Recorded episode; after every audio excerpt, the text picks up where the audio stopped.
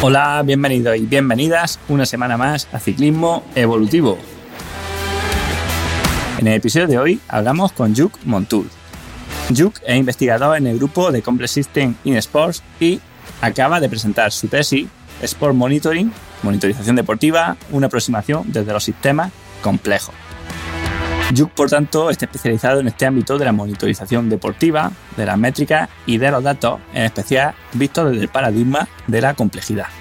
Y precisamente de eso es de lo que vamos a hablar con él. Antes de empezar, quiero recordaros que si queréis aprender un poco sobre algunas herramientas que tenemos para analizar datos o métricas como Gordenchita o WKO, pero sin humo, solamente pues sabiendo interpretar las cosas que de verdad son útiles, poniéndolas en su contexto, juntando los números, los datos con la teoría, con el conocimiento, tenéis en ciclismoevolutivo.com el curso de WKO5 y el curso de Gordon Cheetah en función del software que utilicéis para analizar vuestro entrenamiento.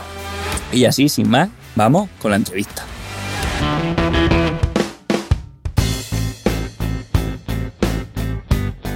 Hola Yuk, bienvenido al podcast de Ciclismo Evolutivo. Hola, buenos días, Manu. Hola, pues nada, eh, es un placer tenerte por aquí después de leer tu artículo, tu tesis recién salida del horno. Pero bueno, para el que no te conozca y no te haya seguido en el grupo de Telegram donde hemos ido compartiendo tu, tu hallazgo, pues me gustaría preguntarte, ¿no? Eh, un poco que, que nos expliques quién eres y, y, sobre todo también me gustaría saber, porque me, me, resulta muy interesante, cómo has llegado al mundo de la complejidad y más allá, cómo te das por, por investigar sobre estas métricas tan o estas esta formas de analizar los sistemas complejos que, joder, lo ves desde fuera y dices, hostia, esto es más de matemáticas que de deporte en realidad. Sí, uh, bueno, yo empecé a, a hacer Inés en Barcelona y, y, nada, fui a las clases de Natalia Balaguer en segundo de carrera y ya me despertó ¿no? ese gusanillo de decir, bueno, me está cambiando la manera de entender el deporte, el entrenamiento, también la vida y, y, a partir de ahí, pues uh, intenté y con mis compañeros aplicarlo, ¿no? Y, y, tanto la parte, esa parte teórica, pues aplicarlo a, a, la práctica y para entender mejor estos procesos deportivos. Y, y, de ahí, pues siempre he ido haciendo investigación y esto me llevó, pues, a, al dos, 2000, sí, ahora hace tres años, a empezar la tesis que lo combinaba inicialmente con entrenamientos, pero luego tuve una, una, beca y pude dedicarme completamente a la tesis doctoral y justamente ahora pues la, la he terminado y esta tesis también me ha permitido pues estar trabajando con Natalia estos tres años y hacer pues clases de, de fisiología ahí en el, en el, en el INEF. Perfecto, pues bueno, si te parece vamos a entrar un poco más ya en materia el título de tu tesis se llama Monitorización deportiva, una aproximación desde los sistemas complejos. Y bueno, precisamente un poco de, esto te, quería preguntar, sobre todo, si te parece, vamos a ir primero por el principio, un poco que nos contase cuál ha sido la evolución pues, de cómo se ha abordado eh, la, la, monitorización deportiva pues, en el último siglo, sobre todo, ¿no? desde el descubrimiento quizás, no, no sé cuál, cuál, fue la primera, no sé si el pulsómetro o, o qué, o bueno, imagino que antes los, los, cronómetros, pero bueno, que nos contase un poco cuál sido la evolución de esta monitorización deportiva hasta, hasta hoy y cuál es el estado actual. Sí, de hecho empezó ¿no? a todo, la, todo el proceso de monitorización, nada, hace poco más de 100 años, con lo que decías tú, ¿no? La, las primeras tomas de, de, de, de, tiempo, de distancia recorrida que empezaron los noruegos, a Nurmi, ¿no? que, que iba a los Juegos Olímpicos, para, para poder capturar ese tiempo que recorría la, la distancia recorrida y luego uh, pues ya empezaron a monitorizar frecuencia cardíaca, aparecieron más variables fisiológicas, ¿no? como podían ser también la, aparición o, la posible captura de, umbrales uh, metabólicos y, y, empezaron a, integrarse ¿no? estos, estos datos tanto de carga externa como carga interna uh, con algoritmos matemáticos. Al inicio pues aparecieron los streams, ¿no? Más adelante hemos visto otros tipos de, de, algoritmos como puede ser el Acute Chronic Workload Ratio y, y esto pues ha sido un poco la, la evolución uh, que, que, ha ido tomando la monitorización deportiva. También es cierto que hacia a los años 80 o así, cuando iba, hubo un boom, ¿no? De, sobre todo de la tecnología. Esto permitió pues, capturar muchas más variables, ¿no? Tanto fisiológicas como biomecánicas, como psicológicas, ¿no?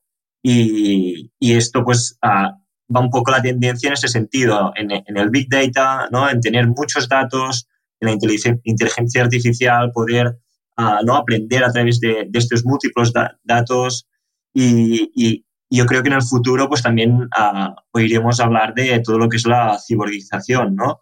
Los, los cyborgs como tal, de incluir tecnología dentro del propio organismo, ¿no? De estos, si estas técnicas se van mejorando, cómo se podrán incluir dentro de nosotros y aquí tendremos que ver, ¿no? A nivel legal y de, y de normativas de, de, deporte cómo se va desarrollando esto, pero seguro que hay un futuro aquí que ni nos imaginamos. Sí, desde luego un futuro que, que no sabemos por, por, dónde irá, ¿no? Y, en fin, de, en, la, en la tesis, ¿no? En vuestro punto de vista, decir muchas veces que una cosa que, que creo que a la gente le resulta muy contraintuitiva y es que no obtener más métricas aisladas, no por tener más datos, estamos teniendo una visión más real de la realidad, sino que muchas veces es al contrario, ¿no? Y te, te quería preguntar por qué, por qué ocurre esto, por qué lo decís.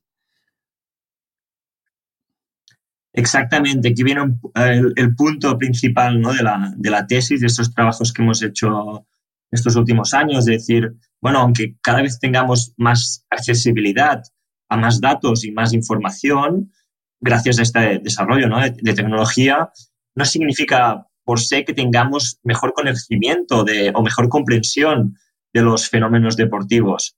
Y, y es porque la tecnología actual y los sistemas de monitorización uh, están limitados uh, y son insuficientes para capturar y valorar lo que son los sistemas complejos y sus propiedades. Y hay unas propiedades uh, que se ignoran, empezando por las propiedades más simples de los sistemas complejos, como somos los, los humanos, ¿no? tanto los atletas como los equipos, como es la no linealidad. Sí, esta no linealidad que nos explica cómo estos comportamientos son no proporcionales, ¿no? Un mismo estímulo o una misma carga de un ciclista no afectará obviamente al inicio del entrenamiento igual que al final del entrenamiento o al día posterior, ¿sí? Esta no linealidad hace que, pues, obviamente seamos cambiantes, ¿no? Somos sistemas no lineales dinámicos y además esto provoca que seamos lo que se llama probabilísticos, o sea, no podemos predecir el comportamiento de un sistema no lineal, pero sí a tener una probabilidad uh, de su comportamiento cuando este es muy estable, ¿no? Cuando un sistema, cuando un comportamiento es muy estable, si tú estás entrenando y, y, digamos que no, no, no, perturbas el sistema con cargas muy elevadas y, tu comportamiento, pues si sabes que a 4.30 al kilómetro te vas a, ¿no? Estás estable, seguramente tu comportamiento puede ser uh, a nivel pro, de probabilidad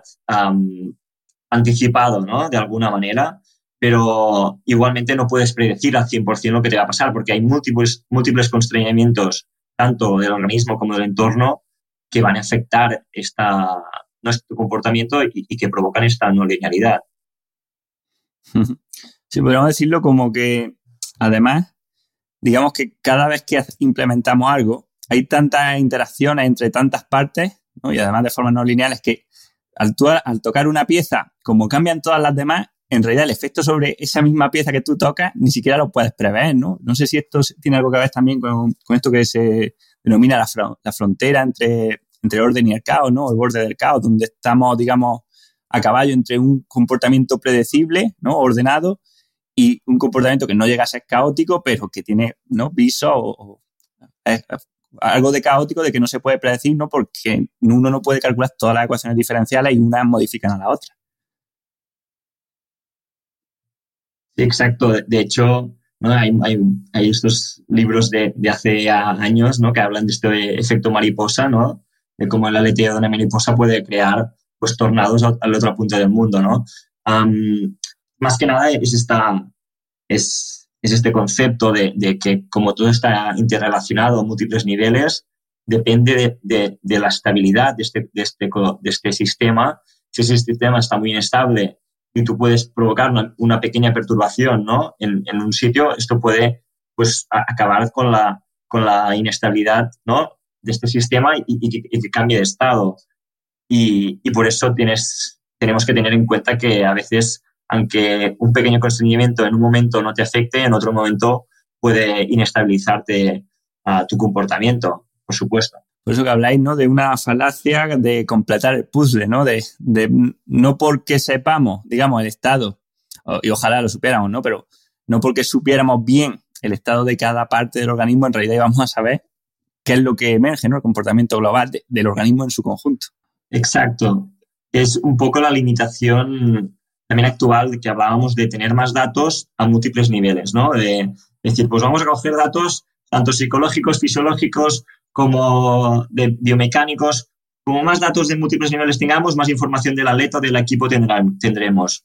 Pero no, no es un puzzle, no es la suma de todos esos datos que va a dar la información de ese sistema.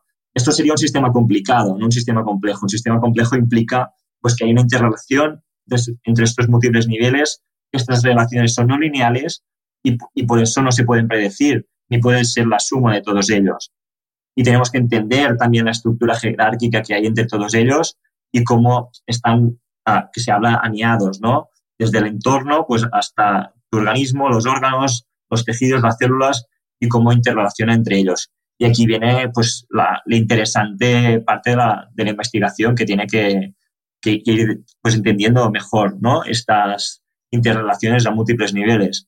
Exactamente, al final eh, siempre parece que en la fisiología hay un, un debate muy grande ¿no? en cómo llamamos a los diferentes hitos fisiológicos o por qué el comportamiento de diferentes parámetros no se correlacionan entre sí o no se correlacionan a veces con el, eh, efecto global del deportista, ¿no? Porque si un parámetro se dispara, el deportista no se agota más rápido, ¿no?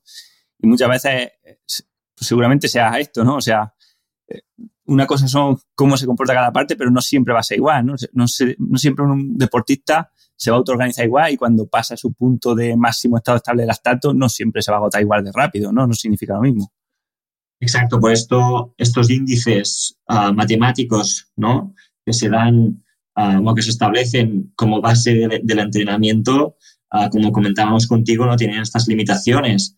Por, decir, tú no puedes basar todo tu entrenamiento, bueno, sí que lo puedes basar, pero que sepas que tiene limitaciones basar todo tu entrenamiento en un valor descontextualizado, como puede ser este umbral ¿no? de, lactato que pues, ignora este comportamiento no lineal y dinámico del sistema. Y por eso se proponen pues nuevas técnicas de análisis para capturar mejor esos comportamientos de los sistemas complejos, los atletas.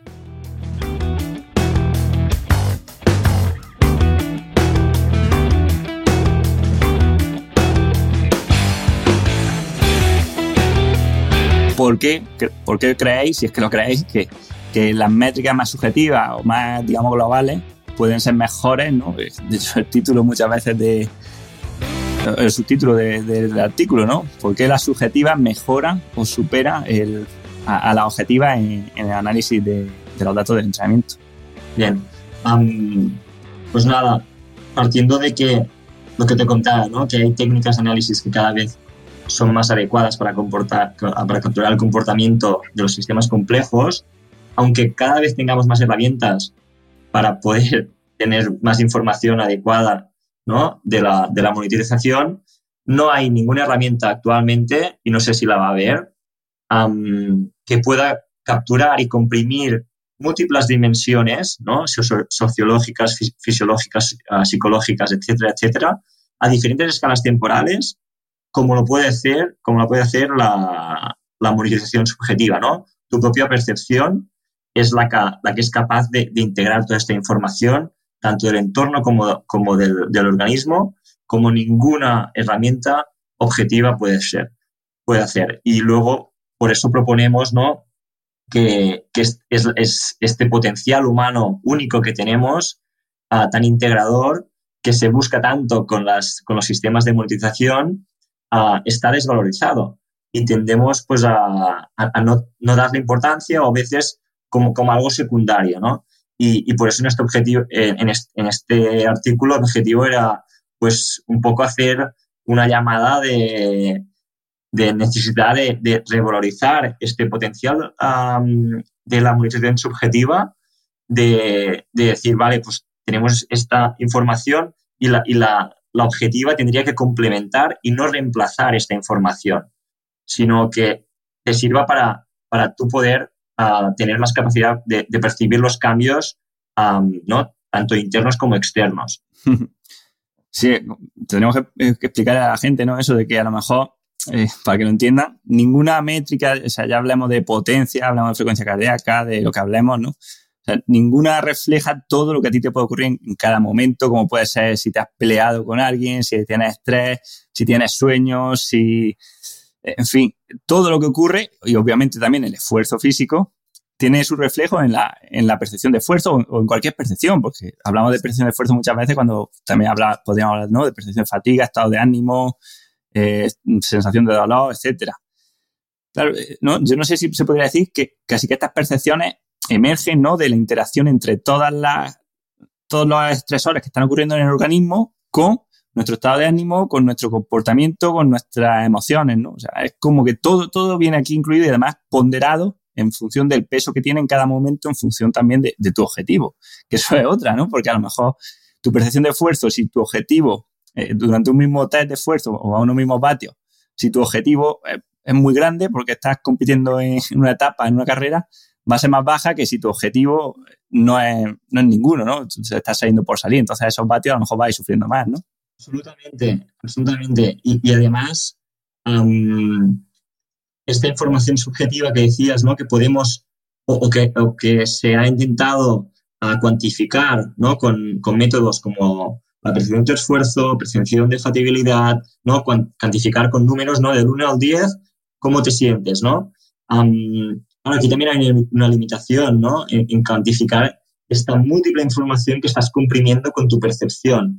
Y por eso también hablamos de, de que a veces te da más información, ¿no? La conversación que puedes tener con el atleta o, o no, las, las, las propias, um, sí, el propio feedback verbal que te puede dar, um, que, que no una escalera que está validada, que obviamente sirve para mucho, pero, pero puede tener estas limitaciones también y, y esta información es que están, puede llegar cuando estás entrenado, ¿no? Uh, cuando tienes experiencia contigo mismo, um, puede tener una sensibilidad tan enorme que, que, es lo que dices tú, en función del objetivo, de las motivaciones, um, va a cambiar absolutamente. Sí, yo creo que también al final eso es que es como nosotros lo ponemos en categorías, ¿no? Para un poco para poder medirlo, pero en realidad es todo mucho más, más rico, ¿no? No sé, quizás no se puede expresar fácilmente, por lo menos con, con escalas, ¿no? De hecho, me gusta mucho cómo lo hacéis vosotros, ¿no? De forma ordinaria, o sea, muchas veces es muy difícil. Yo estoy sufriendo y no sé si estoy a un 8 o un 9, aunque bueno, más o menos 8 o 9, sé, sé cómo estoy, pero, pero lo que sí sabes muy bien es cuando sube y cuando baja. O sea, dices, voy peor, voy mejor. Eso, ostras, eso sí que lo sabes. Además que varía mucho. Sí, de hecho, este estudio ya hace años de Aragonés y colaboradores ¿no? Proponían esto, ¿no? En vez de cuantificar la percepción de esfuerzo con números, pues pulgar arriba, pulgar abajo, ¿no? Esos pequeños cambios que tienes de, de, del esfuerzo, pues indicarlos, ¿no? Y esto te da información de la estabilidad dinámica del sistema. O sea, cuando tú estás ¿no? en esta fase inicial de, de ¿no? que no hay aún efectos de la fatiga, que estás en una, una fase estable o metastable, irás cambiando pulgar arriba, pulgar abajo, ¿no? Porque te irán cambiando esta, este esfuerzo. En cambio, cuando los, los, efectos de la fatiga ya sean muy obvios, tú solamente casi que irás subiendo el pulgar porque tu, tu percepción de esfuerzo solo y, y, y, uh, lo que hará es, es, subir, ¿no? Porque cada vez será más, es, será más estable este tractor de, de fatiga porque esta, es, tus coordinaciones del sistema serán cada vez más rígidas y no te puedes adaptar a, a, la, a la, tarea como tal. Y, y por eso um, esto puede ser un indicador de que tú te vas a, pues vas a finalizar la tarea o, puedes durar muy poco ya. ¿no? Cuando este comportamiento de, de, percepción de esfuerzo ya es muy estable, siempre yendo para arriba. Sí, eso es ritmo estable. De hecho, últimamente, esto al final parece que, que, es complicado, pero últimamente lo hemos explicado en el grupo así de Telegram que tenemos, con Pablo también, y, y la gente al final lo entiende súper bien, aunque sean conceptos difíciles, porque es que es lo que pasa en la práctica, ¿no? Yo creo que eso entienden muchas veces más los ciclistas que, que algunos incluso científicos. Y, y, es que esto es una cosa que a lo mejor que quería hablar contigo y que, que, creo que es importante decirla, ¿no? Que aunque muchas veces que aquí se propongan métricas muy difíciles y se hable de que el organismo está formado por tantas partes que es impredecible muchas veces, la respuesta que se, que se da en realidad es más simple que a lo mejor el paradigma más reduccionista, ¿no? O sea, yo, por lo menos lo veo así, o sea, ante tanta incertidumbre, respuesta muy sencilla y al, grano. Sí, y, y, creo que aquí en el, ¿no? Es, sí, o sea, dentro que estamos hablando, ¿no? De complejidad, simplificar esto en, decir, bueno, tu, tu, percepción, tu propia información que puedes tener, es lo más sencillo, natural y bonito que puedes, para, puedes tener para, para poder controlar tu, tu entrenamiento. pero sí, esto requiere, uh, obviamente, pues, uh, o bien, ¿no? mejorar la sensibilidad de esta, de esta información, ya sea ¿no? que hablamos nosotros de a partir de, de experiencias traumáticas, ¿no? como, como las, las, lesiones que has pasado o, o, o, una enfermedad, esto te hace ser más consciente de tus señales ¿no? y cada vez ser uh, pues, más sensible a estos cambios. Y esto es lo que pasa con, con los experimentados, ¿no? Los, los, atletas experimentados pues han pasado tantos, tantas experiencias variadas, ¿no? Frío, calor, con enfermedad, con, con, una lesión de isquio, con una lesión de rodilla. Y esto le ha dado tanta información para percibir sus cambios um, que, que, que, bueno, es, el entrenamiento pues, que te da ¿no? a, a, a, escalas temporales largas para poder percibir mejor tu, estos cambios. Y, y, lo que proponemos nosotros son pues, estrategias educativas que puedan promover esto ya desde pequeños, ¿no? Que obviamente sin pasar por experiencias traumáticas, como puede ser una lesión, pues que mediante múltiples experiencias en entornos variados y, que te hagan pues vivir experiencias diferentes de, movimiento, pues que esto te permita pues aumentar esta, esta sensibilidad ¿no? de la percepción. Eso, educarnos y sobre todo saber interpretar la, las sensaciones. Y al final una cosa que, que pasa mucho, yo creo que que ahora con tantos datos, y, a mí me pasa incluso, ¿eh? O sea que al, tener tanta información, digamos que nos olvidamos muchas veces de, de cómo nos sentimos o, de lo que deberíamos hacer. Por ejemplo, ¿no? Un deportista. Tú imagínate que tú te levantas, te toca un entrenamiento importante, pero estás cansado, te notas, sales y estás, estás flojo, pues como me ha pasado a mí tantas veces, ¿no? Y, y sales y los vatios no suben, no vas bien. Y pues claro, dices, pero es que la variabilidad de frecuencia cardíaca iba bien, es que me tocaba entrenar, es que según mi CTL me tocaría entrenar porque estoy recuperado, ¿no? Entonces, muchas veces tener más esa, información nos, nos distrae de lo que sería la heurística, la, la, la, regla fundamental, ¿no? En plan, mira, olvídate, es tan complejo todo, o sea, como no lo vas a saber interpretar, si tú estás cansado es por algo, porque eso sí que funciona, ¿no? Exactamente, por eso decimos que no, esta información no puede reemplazar tu percepción, tiene que complementarla y tienes que ser uh, muy inteligente en este sentido para, para, para, que esto no te afecte, ¿no? Uh, si le das uso a la tecnología, nosotros hablamos de estas posibles consecuencias de cada vez tenemos más tecnología al abasto um, para poder monitorizar cualquier cosa de nuestra vida y, y, al final dependemos de lo que nos dice la, la, esta información externa para saber cómo estamos nosotros internamente, ¿no? Y, y, y esto, pues esta, esta dependencia de información externa y, y también de uso pues, de, de, de, de, otros agentes externos como pueden ser drogas, como pueden ser antiinflamatorios, uh, pues toda esta información nos anestesia lo que es la, la propia uh, percepción subjetiva, porque estás, estás alterando um, tus propias sensaciones, ¿no? Y lo mejor, pues, es, uh, si le das uso a esta tecnología, pues ser muy sabio en ese sentido de, de, de complementar uh, tu, percepción subjetiva cuando es necesario y sin darle un valor más alto, ¿no? Lo que decías tú, ¿no? Que, que, no te diga el, el, ordenador, que no te diga si tienes que hacer series o, no, uh, si tú no estás bien, ¿no? O, o, que tienes que entrenar cuando estás bien. Está bien tener una, una periodización, ¿no? De, nuestros objetivos, hacia dónde vamos, pero luego tienes que adaptar este, esta, estas cargas de entrenamiento en función, obviamente, de, cómo te vas encontrando, porque si no, no te vas a adaptar.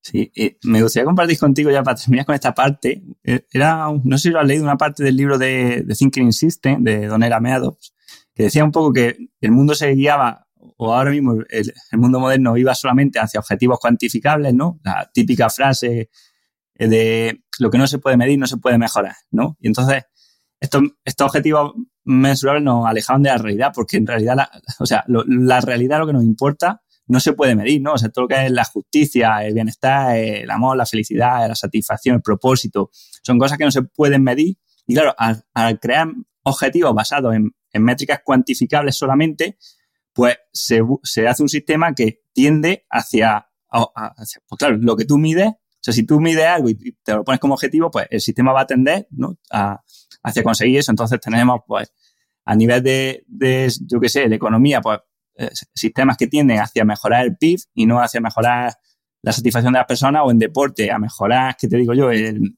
estado estable, la potencia crítica, eh, cualquiera, en vez de mejorar a lo mejor lo que sería el rendimiento real o la, satisfacción con el entrenamiento, eh, en fin, lo que sería que, el deportista ande, ¿no? Que eso a, veces no es tan fácil medirlo tan, tan claramente.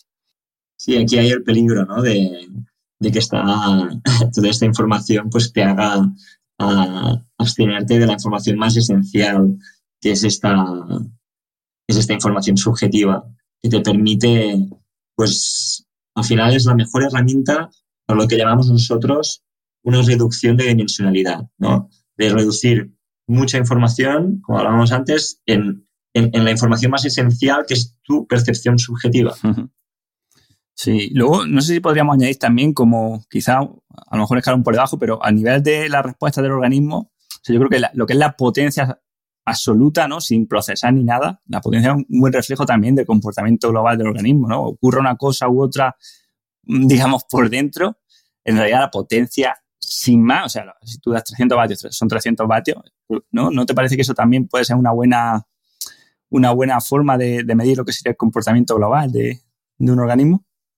Sí, al final es, es una variable de, rendimiento, igual que el ritmo de carrera, es obvio. O sea, si vas, si, ¿no? si, si tienes 20 kilómetros y vas a 200 vatios, pues harás este tiempo. Si vas a, a 300 vatios, pues harás otro, uh, mejor tiempo, ¿no? Y esto es, es, uh, es lógico, está, está claro. Um, lo que sí que yo encuentro que puede ser, pues, uh, un poco alterar ¿no? A veces tu, tu capacidad de adaptarte al entrenamiento es, es decir, tú puedes, está muy bien, ¿no? Entrenar por, por vatios, pero si tú siempre basas el entrenamiento en estos vatios sin fijarte en tu información subjetiva, vas, pues, vas a extraer, o sea, vas a olvidar tu, tu, información o, le vas a dar menos valor y esto puede ser un peligro para provocar pues, efectos de sobreentrenamiento, y para provocar efectos pues, contrarios a tu rendimiento como tal. O sea, está muy bien mirar la potencia, mirar la velocidad que vas corriendo también, pero mm, si un día tienes series a, a 350 vatios y vas a 320 porque no te sientes bien, pues vas a 320. Y no hace falta que, que sigas una receta que te ha, que te ha puesto tu, entrenador a, de, ¿no? de, de forma previa, a, previa sin saber cómo te vas a comportar.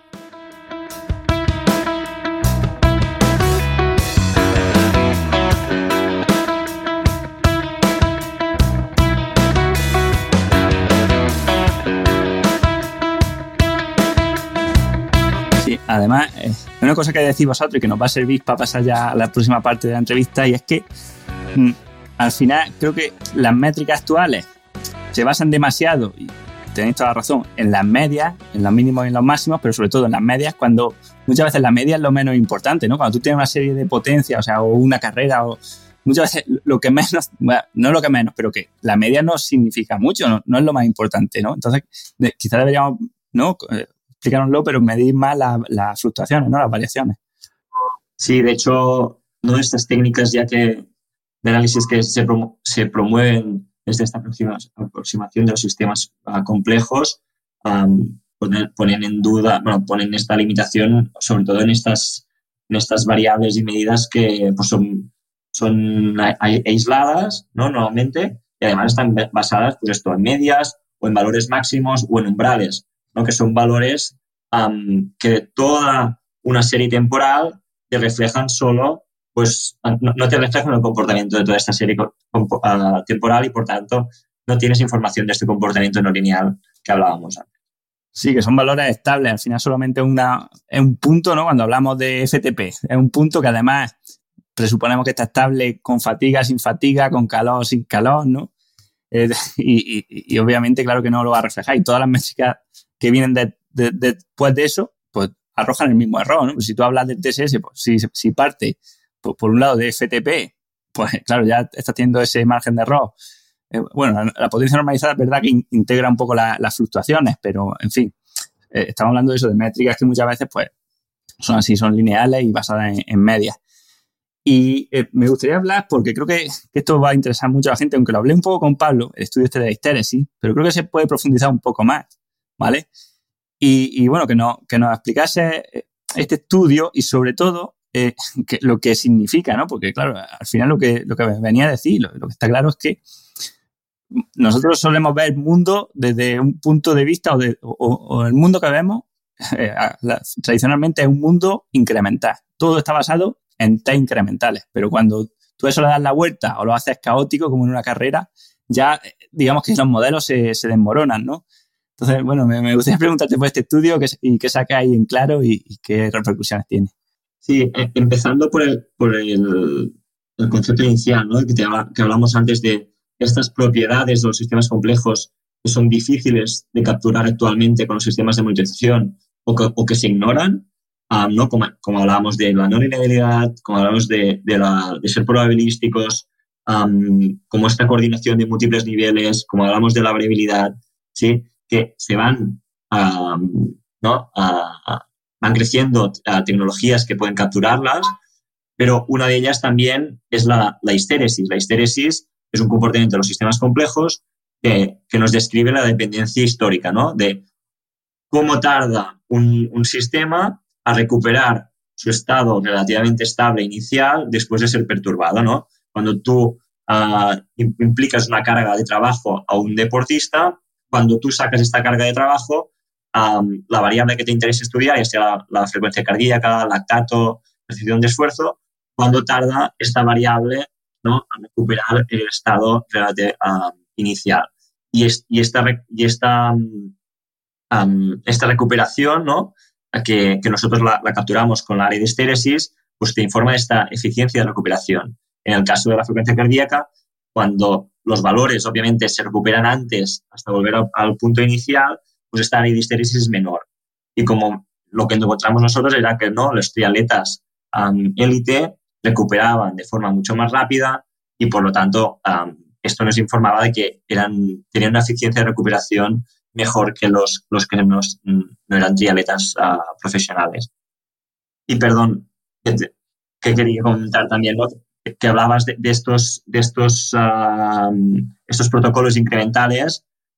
Eh, está claro, de decir, la, mayoría de pruebas de esfuerzo que, que, aplicamos siempre es de ¿no? estadios incrementales hasta la máxima carga y luego ya que, que descanse y, vemos alguna, alguna variable de recuperación. Pero, de hecho, primero de todo, el deporte o, o casi ninguna modalidad deportiva funciona así.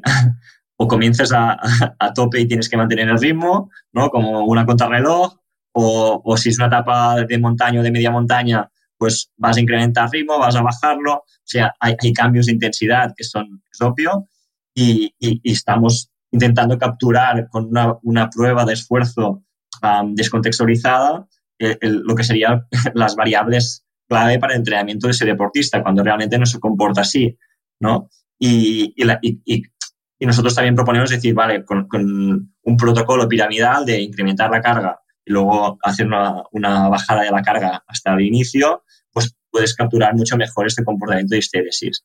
¿no? Aunque lo puedes capturar también si realmente haces incremental, luego paras o, haces, o propones una, una carga, la paras y ves cómo vuelve al estado inicial. O sea, la histéresis siempre se da. Lo único que con un protocolo piramidal, pues la puedes observar de forma más fácil. Sí, eso para que no, si alguien se quedaba un poco con la duda, ¿no? El estudio era que hacía un test incremental, creo que no sé cuántos minutos era, pero que se subía hasta, hasta la potencia aeróbica máxima, me parece, ¿no? Iba, eh, digamos, hacía el protocolo incremental normal y luego en vez de parar del golpe, ibas bajando. Entonces, claro, ves qué pasa con la frecuencia cardíaca y con la percepción de fuerza. Y tú ves que, yo qué sé, imagínate a 200 vatios subiendo al, principio son 130 pulsaciones, pero luego, y, no sé, un 6 de precisión de esfuerzo, y, pero a la vuelta son 150 pulsaciones y un 8, ¿no? O depende del nivel de deportista, pero lo que te quiere decir, o sea, yo creo que para que nos escuches, que sepa que una carga externa no se tiene por qué relacionar con una misma carga interna. Lo digo porque muchos ciclistas empiezan, no sé, es que he acumulado, eh, no sé, 40 minutos en zona 5, ¿no? Y dicen, pero eh, a mí es que eso me da igual, porque es que esos 40 minutos, cada, cada uno de esos segundos de esos 40 minutos depende de qué fatiga previa tenía. O sea, es muy fácil acumularlo a lo mejor si lo haces en bloques pequeños, estando fresco, pero muy difícil si lo haces de golpe. ¿no? Entonces, esto es lo que la gente se tiene que dar cuenta, creo yo, de que una carga externa, los vatios, por sí solos no te quieren decir que a nivel interno tú estés teniendo un estímulo proporcional directo, porque es que eso no, nunca va a pasar, no sé que estés haciendo un test incremental, obviamente. Y, aquí te acabas de describir ¿no? la limitación que antes hablamos de decir, vale, los vatios o la velocidad, ¿no? Como carga externa, nos dan información, uh, obviamente, del rendimiento de ese deportista, pero no nos dan información de cómo se está comportando de forma interna, ¿no? Porque esta respuesta psicobiológica de la percepción de esfuerzo o de la frecuencia cardíaca, a cuando estás incrementando, pues son unas pulsaciones y cuando vas de bajada, pero has acumulado anteriormente carga, pues son más pulsaciones o es más percepción de esfuerzo. Luego, pues, eh, lo has comentado perfectamente, esto nos refleja esta relación no proporcional, no lineal entre la carga externa e interna. Y, y por eso no, los, no siempre ir a, a, los mismos vatios significa que tengas la misma respuesta. La verdad que el estudio es muy interesante y, yo creo que incluso podríais sacar de ahí un, a lo mejor un pequeño protocolo para saber si el deportista está recuperado, está más en forma o menos, ¿no? Por hacerlo más corto, obviamente, ¿no? Pero a lo mejor lo que sea tres minutos, cuatro minutos, subiendo y bajando rápido y, medir el estrés y, y, y ver si es positivo o negativo. Yo creo que, que ahí estaría muy bien porque al final muchas veces nos falta una forma fácil de saber si el deportista está listo o no está listo. Y, y oye, si con eso que es un test cortillo, que no sea máximo y tal, se pudiese sacar, pues ayudaría mucho en realidad. Sí, son, lo que proponemos ¿no? con la tesis, estas técnicas de análisis, pues más, más, a, más a medida o, más adecuadas, diríamos, para, para capturar este comportamiento de los sistemas complejos y que creo que se van a ir desarrollando y esperemos que se vayan aplicando pues, en, sistemas de, tecnológicos de, en el futuro y que nos puedan dar información pues, más válida para el entrenamiento. Perfecto. Eh, me gustaría dejar para la última pregunta, quizás la que más nos va a explotar la cabeza, y es que me gustaría preguntarte un poco por las otras formas de medir, o sea, las métricas en las que medir sobre todo la variabilidad, en los otros artículos de la tesis, y más que nada, sobre todo que nos diga un poco qué puede significar esto a nivel de deporte, o sea, qué aplicaciones prácticas puede tener, o por lo menos que, que sepamos qué, qué significa esto en el comportamiento del deportista, ¿no? Que conforme nos vamos agotando, ¿no? Pues que nos explique un poco este proceso donde, digamos, nos vamos perdiendo un poco la, estabilidad inicial. Si te refieres al estudio de, variabilidad en, fatiga. Sí. De acuerdo. sí, de, de, hecho, pues este estudio que estudio piloto, ¿no? Y que de momento, pues obviamente necesita mucha más investigación en este sentido para, para poder desarrollarse y que esto llegue como, como sistemas tecnológicos a la práctica, pero lo que hacíamos era, normalmente la variabilidad se captura en variables fisiológicas, ¿no? como puede ser la variabilidad de frecuencia cardíaca, ya se está dando mucha información y mucha, muchas evidencias de que esta, esta variabilidad de frecuencia cardíaca nos informa de cómo se está adaptando el sistema. Y por tanto puedes saber mejor los efectos de la fatiga y, desde aquí pues puedes adaptar ¿no? la prescripción del ejercicio. pero nosotros lo que proponíamos era ir a una variable comportamental como era la, aceleración y medir la aceleración tanto en esquiadores de montaña como en corredores, en diferentes pruebas que llegaban, pues digamos, a, al exaurimiento, ¿sí? Y, y, lo que veíamos era cómo esta variabilidad de la aceleración cada vez era más rígida, ¿no? Y, nos demostraba pues que, este sistema al final, obviamente, de las pruebas ah, no, tenía un comportamiento muy adaptativo y, que los efectos de la fatiga pues eran claros y, era una, medida que nos podía, ¿no? Que a veces lo, observamos directamente con el ojo mismo, ¿no? Es decir, cuando tú ya ves cuando una persona muy, muy fatigada, cómo sus movimientos cada vez son muy, mucho más lo que llamamos nosotros persistentes, que son más rígidos y por lo tanto se pueden adaptar menos a, diferentes cambios de terreno, a diferentes cambios de ritmo y, y, cuando vas tranquilo, cuando vas a, ¿no? a, un, ritmo pues, que puedes adaptarte, sí que ves pues, mucha más movimientos que, que, son más, más adaptativos, que se pueden adaptar fácilmente a los diferentes cambios que pueden haber. Y en este sentido, pues eh, capturar esta brevedad de la aceleración pues nos, demuestra que también podemos tener mejor información de, cómo nos afecta la, fatiga aguda del, propio ejercicio y, obviamente, como decía antes, requiere más investigación porque puede complementar también pues, análisis de habilidad de frecuencia cardíaca o otras variables fisiológicas. Sí, esto es, interesante porque también hace poco lo, publicamos, lo de la flexibilidad y la rigidez, y había gente que decía, ¡ay, qué buena metáfora! ¿no? ¿Cómo se te ocurre? No, a, mí no se me ha ocurrido, esto no, no es una invención, ¿no? Y, luego encima es que pasa en todos los deportes, y no solo en el deporte, porque pasa también ¿no? en el proceso creativo, en el estudio, en el aprendizaje, o sea, en las relaciones, yo creo que, se, casi se puede extrapolar a prácticamente todo, ¿no? Sí, sí, absolutamente. Te describe la estabilidad dinámica de un sistema si este sistema puede ser, ah, ¿no? Lo que hablabas con el podcast de Pablo, ¿no? Ah, que puede tener una, una, puede estar en una fase más estable o metastable, ¿no? Que se puede adaptar fácilmente a todos los cambios que pueda haber y, y esto se va a demostrar con una variabilidad, pues, más antipersistente, una variabilidad que normalmente tiende, depende del señal, obviamente, que estéis analizando, ¿eh? Ah, detrás, pues hay conocimiento meteorológico que, que se tendría que saber, pero, pero que, que, esta información te, te da, pues, te, te, está informando si, si, si, ese sistema se está adaptando mejor o no, ¿no?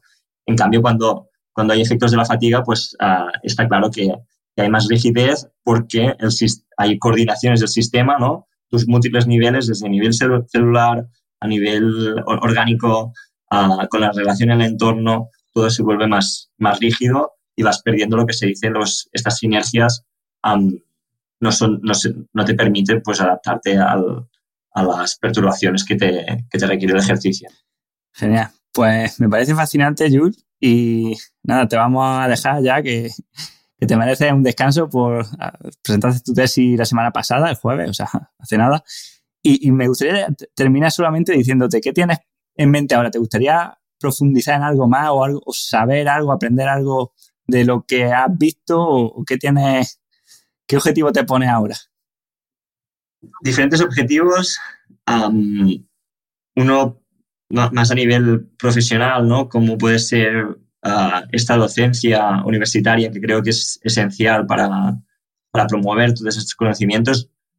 Primero, para entender mejor los sistemas complejos y luego para pues, esto que se, que, se pueda reflejar pues, en sistemas de monitorización más adecuados. Y, aquí voy también con, con, la segunda parte, ¿no? que sería la parte más, de, más científica, más, más, más, más de investigación, que, pues que tengo ganas y tenemos ganas, obviamente, con el grupo, pues de continuar pues, proponiendo ¿no? nuevas maneras de, de, de, poder monitorizar y capturar los comportamientos de sistemas complejos, no solamente desarrollando y, y hablando de, de, técnicas de análisis que se adecúan más a estos comportamientos, sino también, pues lo que hablábamos antes, ¿no? Toda esta información subjetiva, qué educación, estrategias educativas, pues pueden ayudar a promover mejor esto y esto eh, puede ayudar pues, a, los deportistas a entrenar de forma más fácil y, que tengan, pues,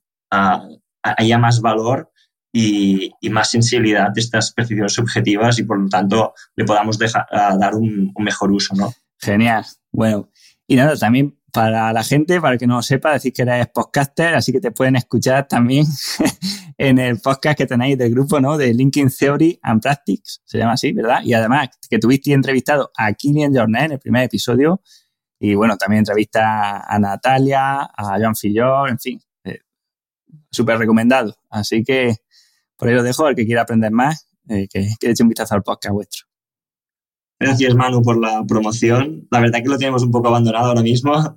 Ah, con la pandemia sí que hicimos con unos cuantos podcasts. Ah, ahora está hace un tiempo que no publicamos nada, pero sí que tenemos ganas de retomarlo y, y aunque no sea con, con, tanta profesionalidad ni tanta frecuencia como tú, pero, pero poder ir haciendo algunos podcasts, pues esto más que nada para, pues con el gran valor que, que, que pones tú también, ¿no? De, decir, hay una ciencia detrás que está estudiando cómo podemos obviamente mejorar el entrenamiento, cómo podemos mejorar esta comprensión de los fenómenos deportivos, pero aproximarlo ¿no? a la calle, a la gente, a veces es lo más difícil, ¿no? Este gap que hay entre teoría y práctica y por eso el nombre del podcast, nuestro Linking Theory and Practice, um, que esperemos que pueda ir uh, dando más programas y obviamente también puede ser complementario pues, a, los tuyos, ¿no? Y, en ese sentido esperamos que poder continuar trabajando también contigo. Pues aquí estáis invitados siempre que queráis. Pues nada, muchísimas gracias, Yuk.